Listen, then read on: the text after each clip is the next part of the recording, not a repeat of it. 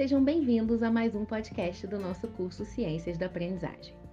Bom, aqui no tema alimentação do nosso módulo 1 sobre fatores que influenciam a aprendizagem, a gente já conversou um pouco sobre os impactos da fome e da má nutrição no bom desenvolvimento do cérebro e no bom funcionamento da cognição. A ideia é que agora a gente passe para um outro momento e comece a discutir algumas estratégias para lidar com questões relacionadas à alimentação. Embora muitas dessas questões estejam ancoradas na necessidade de avanços nas políticas sociais, nas políticas públicas, e aí a gente conversou aqui sobre alimentação escolar como uma delas, entendemos que em algum nível elas também podem ser trabalhadas por nós nas escolas. Para começar a pensar nessas estratégias, a gente identifica um material super rico publicado pelo Ministério da Saúde há alguns anos, que é o Guia Alimentar para a População Brasileira. Na conversa sobre esse material tão cheio de possibilidades e o uso dele no âmbito das escolas, convidamos aqui a professora Patrícia Velasco e a professora Daniela Silva Canela. A professora Patrícia é nutricionista, fez seu doutorado em neurociências pela UF, pós-doutorado no Laboratório de Bioquímica Nutricional na FRJ e é professora adjunta em nutrição clínica e pediatria no Instituto de Nutrição da UERJ. Já a professora Daniela é professora do Instituto de Nutrição da UERJ também, é pesquisadora científica do Núcleo de Pesquisas Epidemiológicas em Nutrição e Saúde, no PENS da USP, e vem participando ativamente da construção da classificação nova e do Guia Alimentar para a População Brasileira, coisas que vocês vão descobrir já já o que, que são. Sejam bem-vindas, professores. Muito obrigada pela presença. Patrícia, te passo a palavra agora para conduzir o nosso bate-papo com a professora Daniela, para a gente avançar nesse tema tão interessante que tanto subsídio pode dar para a gente nas nossas práticas cotidianas.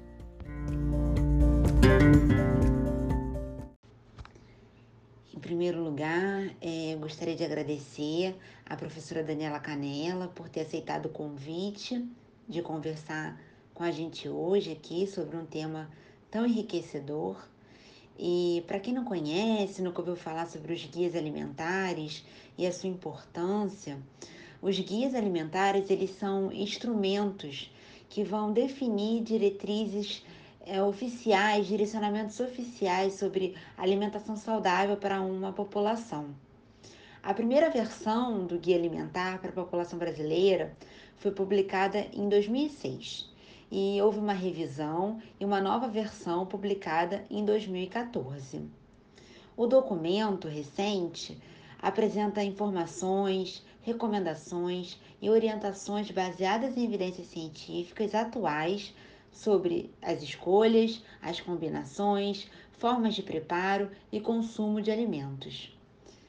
Então, Daniela, a primeira pergunta que eu queria te fazer é sobre qual a importância da atualização do Guia Alimentar Brasileiro, pensando nos aspectos econômicos e no cenário atual da alimentação.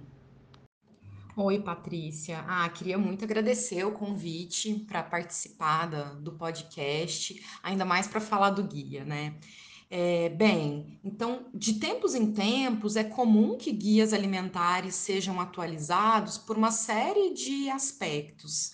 É, um deles tem, tem relação com as condições de alimentação, nutrição e saúde da população. Então, pensando na questão da saúde, por exemplo, né? Quais são as doenças mais frequentes naquele momento relacionadas à alimentação das pessoas? Então, são doenças infecciosas, são doenças carenciais, são doenças crônicas. Isso é um dos elementos a ser considerado que, que a, a, população vem consumindo naquele momento histórico que seja importante é, tomar em consideração para as recomendações. Então, esse é um outro aspecto.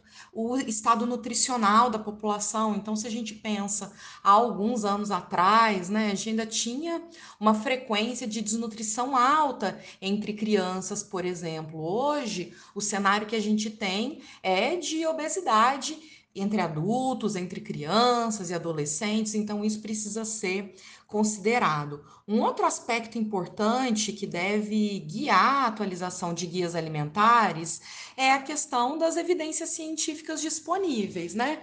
As, e aí as evidências de diferentes naturezas. Então, os estudos feitos no campo da nutrição, os ensaios clínicos são importantes, mas também os estudos populacionais que acompanham a população ao longo do tempo, um grupo de pessoas ao longo do tempo e examinam a relação entre é, o consumo alimentar, por exemplo, e desfechos em saúde. Então, que poderiam ser doenças crônicas ou a própria questão da obesidade, como isso está relacionado, isso deve pautar é, a, a revisão de guias alimentares. Mas não só estudos do campo da nutrição. Então, se pensar aspectos econômicos, como você mencionou, preço de alimentos, é, imaginando que o guia, além de uma ferramenta de educação alimentar e nutricional, é um indutor de políticas públicas, né?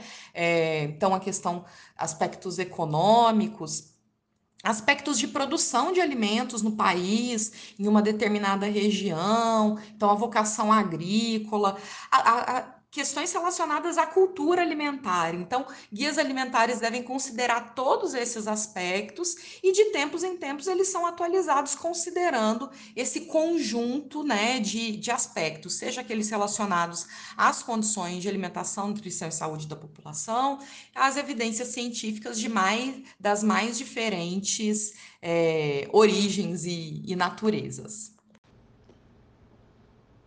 Na última revisão do Guia Alimentar para a População Brasileira, ele traz como base né, para as suas recomendações a classificação nova, que instrumentaliza a população sobre o consumo de alimentos, principalmente com relação ao entendimento sobre os alimentos ultraprocessados, que são produtos que normalmente se encontram nas prateleiras dos mercados, que são de fácil acesso e que muitas vezes são prontos para consumo.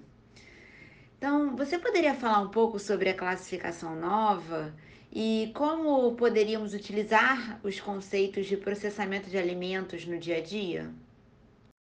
Ah, acho que a, falar sobre a classificação nova realmente é muito importante, Patrícia, porque ela, como você disse, ela foi um dos referenciais teóricos, né, adotados para a formulação da edição de 2014 do Guia Alimentar.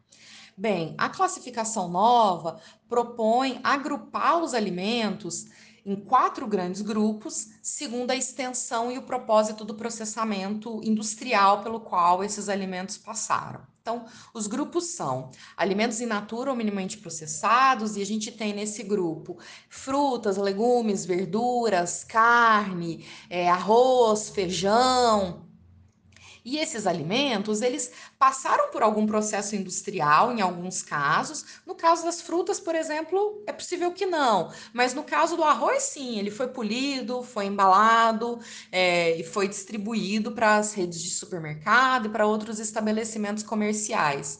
No caso de frutas e hortaliças, por exemplo, seriam é, classicamente alimentos in natura, eu posso ter é, versões minimamente processadas é, de frutas ou hortaliças que já foram descascadas, higienizadas, embaladas, e assim pode facilitar né, o acesso desses, desses alimentos para as pessoas. É, importante dizer que nesse caso não se tem, no caso desse grupo, não se tem a adição de ingredientes que modifiquem as características desse produto.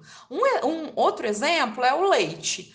O leite de caixinha, por exemplo, ele de fato passou por um processo industrial é, profundo, né, de aquecimento, para que aumente o tempo de prateleira dele, tem adição é, de um aditivo ali para aumentar, para contribuir para o seu, para o seu para sua conservação, é, mas ele continua sendo leite. É, então, esse é o primeiro grupo de alimentos in natura ou minimamente processados. O segundo grupo é o de ingredientes culinários processados, que são que em muitas situações também passaram por processos industriais. Então, são os óleos, as gorduras, o açúcar, o sal, que são fundamentais para que junto com os alimentos in natura ou minimamente processados possa se produzir preparações culinárias.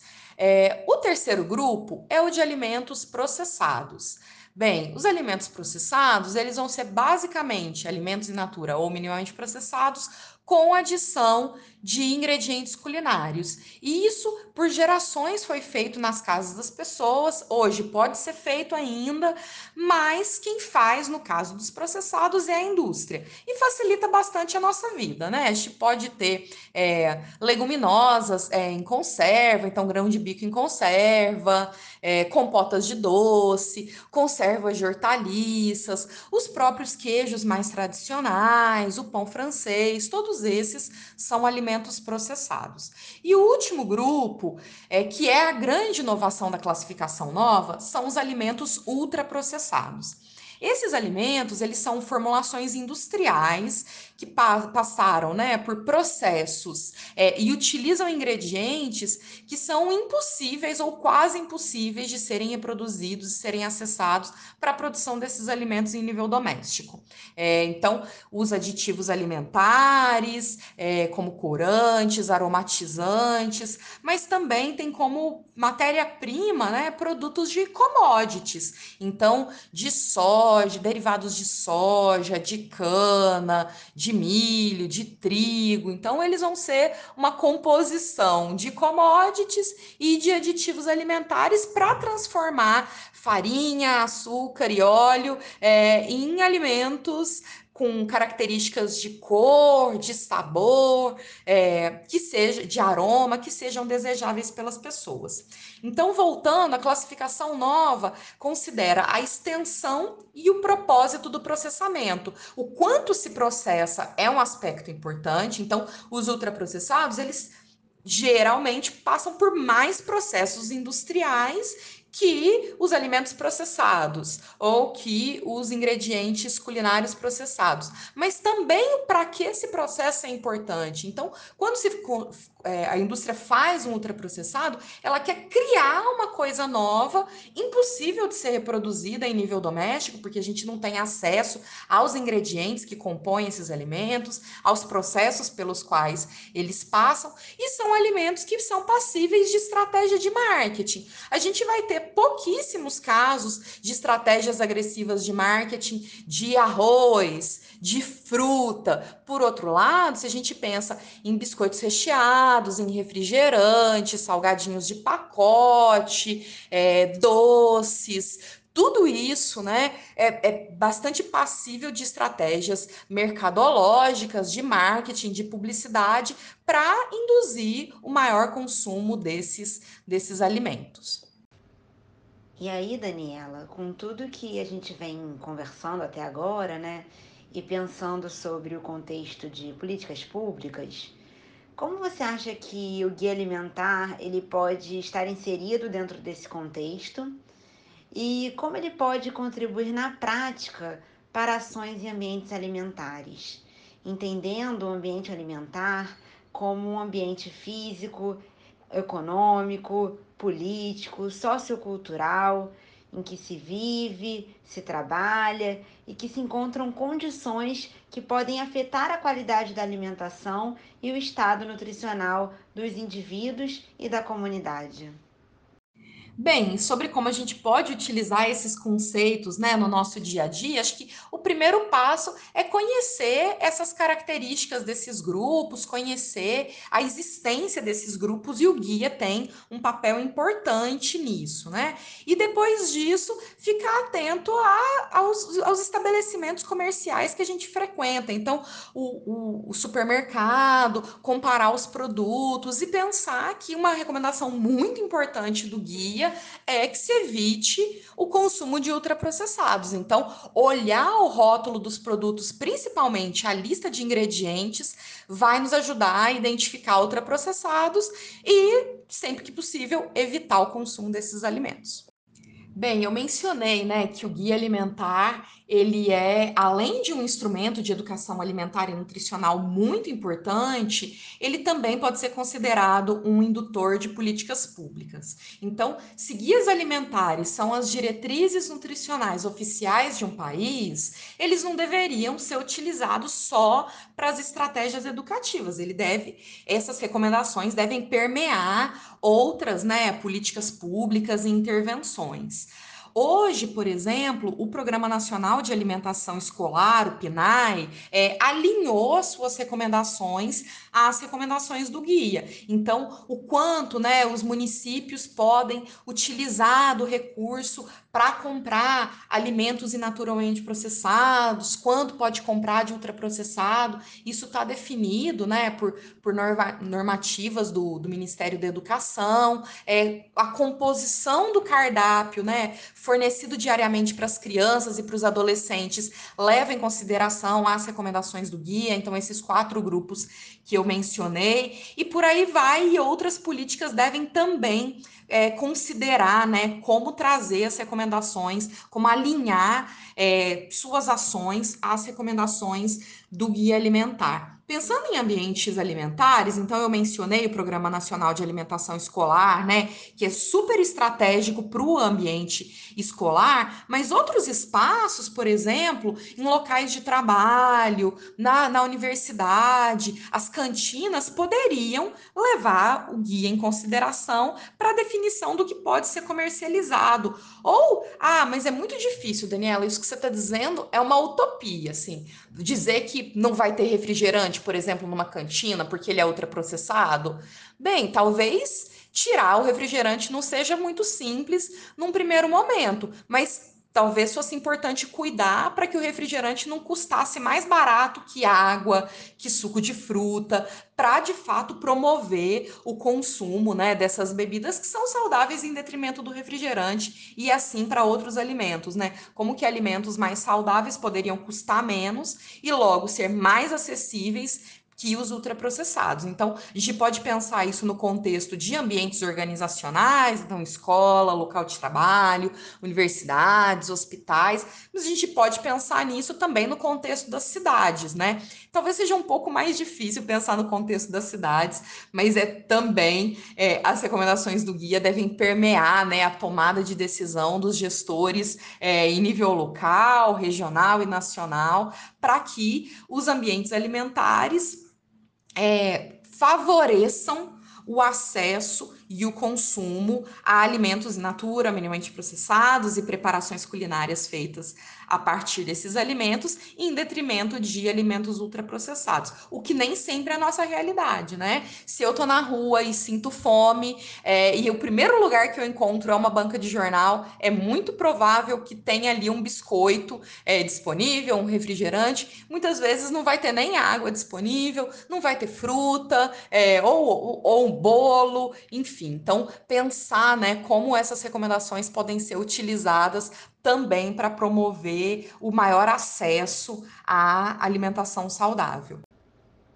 Ótimo que você falou sobre isso, Daniela, porque temos que entender que a escola é um amplo campo de ações em alimentação e nutrição.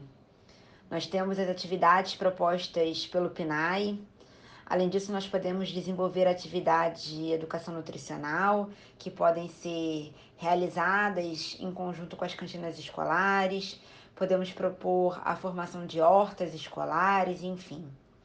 Então, temos que entender a escola como um amplo contexto de aprendizado, de construção de interações sociais, de formação de hábitos saudáveis e de uma melhor relação de uma criança ou adolescente com a alimentação.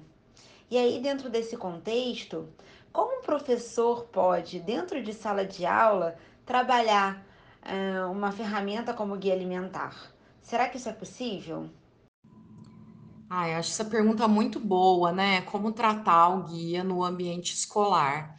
Bem, eu vejo dois grandes eixos, né? O primeiro é no contexto das escolas públicas, né, que a gente tem o PNAE, que tem o cardápio, que é planejado considerando as recomendações do guia, é, acho que o estímulo, né, ao consumo da alimentação escolar, a exposição a diferentes alimentos naturalmente processados, acho que isso é um aspecto importante de ser tratado na escola, porque a gente aprende sendo exposto aos alimentos também, né, conhecendo diferentes alimentos. Então, acho que esse é um eixo importante.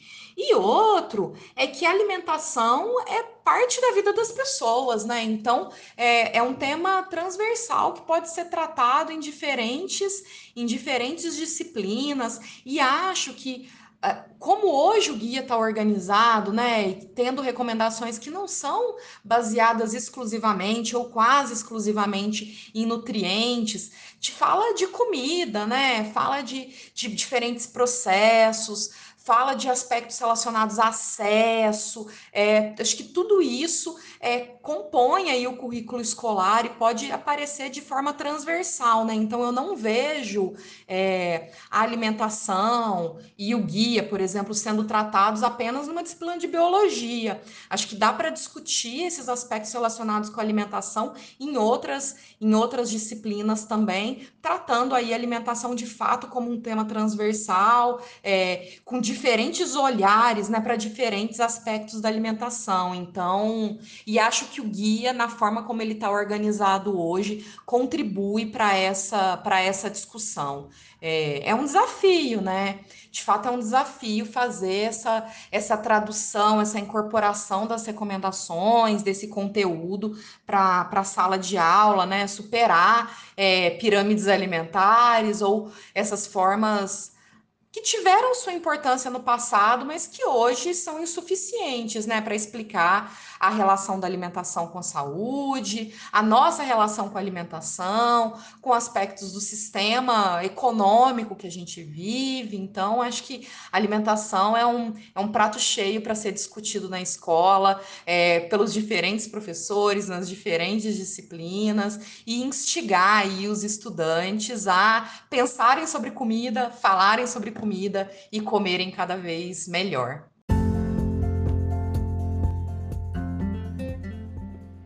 Bom, eu queria agradecer muito a professora Patrícia e a professora Daniela por esse bate-papo, que foi ótimo, e dizer que a ideia dessa conversa foi colocar que, embora algumas questões estejam em esferas muito maiores do que as que a gente consegue mobilizar ou modificar no nosso dia a dia, nas nossas rotinas, sempre tem alguma coisa que a gente pode fazer, né? E aí, aqui na rede, a gente entende que potencializar os nossos professores é uma super forma de contribuir para a educação, de contribuir para o desenvolvimento das nossas crianças e adolescentes e para a nossa sociedade, em busca de uma redução das desigualdades ou, pelo menos, de atenuar os efeitos delas. Um super obrigada e até!